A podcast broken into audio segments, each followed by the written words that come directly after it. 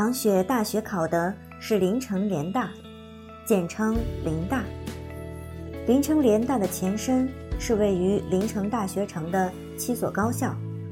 这七所高校本身的特色是小而精，在各自的专业领域很有分量，但综合实力在全国来看都不算特别突出。五年前，七所高校合并为临城大学，综合实力立刻跻身国内高校前五，分数线自然也是水涨船高。唐学擦着临城联大的分数线被录取，但他的分数够不上自己填的专业，于是被调剂去了兽医专业。也是这个时候，他才知道，原来大学里。还有兽医这种专业，唐校长有些担忧：兽医不就是给母猪催奶的吗？难道你以后要进养猪场给母猪催奶？啊，不行不行！我一想那个画面我就头晕。你给我好好学习，争取走学术路线吧。以后进高校可以当老师，教别人怎么给母猪推奶。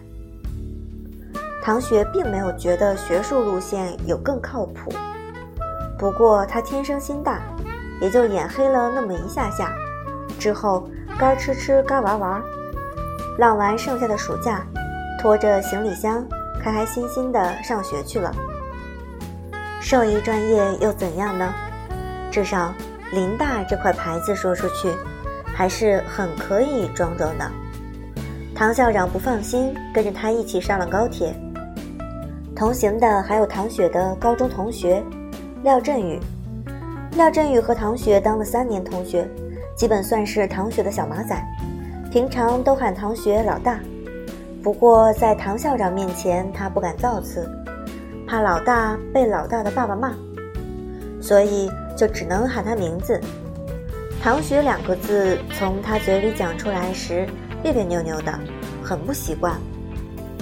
唐校长就觉得这廖振宇有问题，扭扭捏捏的样子，搞不好又是想拱自家小白菜的猪。这都不知道是第几头了，呵呵。他老人家就状似不经意地透露了一下自己年轻时玩散打的经历。路上遇到小混混，一拳头下去，小混混哭着报警了。丈母娘家杀鸡不用刀，他拧一下鸡脖子，鸡就断气了。廖振宇在旁听得心惊肉跳，讲话都快变结巴了。唐校长有些满意。唐雪坐在窗边，手撑着下巴，看窗外飞速掠过的风景。高铁的速度太快了，他看得有点头晕，扭了扭脖子。他说：“好无聊啊，廖振宇，要不你转专业吧？”廖振宇呆了一下：“转转什么？转到兽医专业来啊？我一个人多无聊。”坐在俩人中间的陶校长听完这话，都想给他脑袋上来一巴掌了。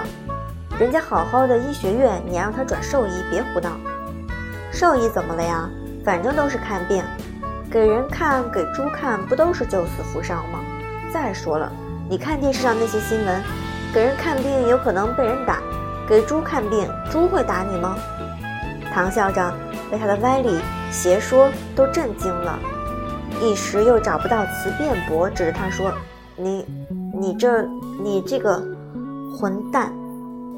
唐雪有些委屈和惆怅，趴在面前的小桌板上，嘟着嘴小声说：“我是怕又一个人走散了呀。”唐校长愣了愣，廖振宇说：“老老，唐雪。”唐校长有些不高兴地看他一眼：“你怎么？”叫他老唐雪，我女儿很老吗？啊，不，不不是，我的意思是，唐雪，我看过地图，农学院和医学院离得不远，我们还可以一起吃饭和自习。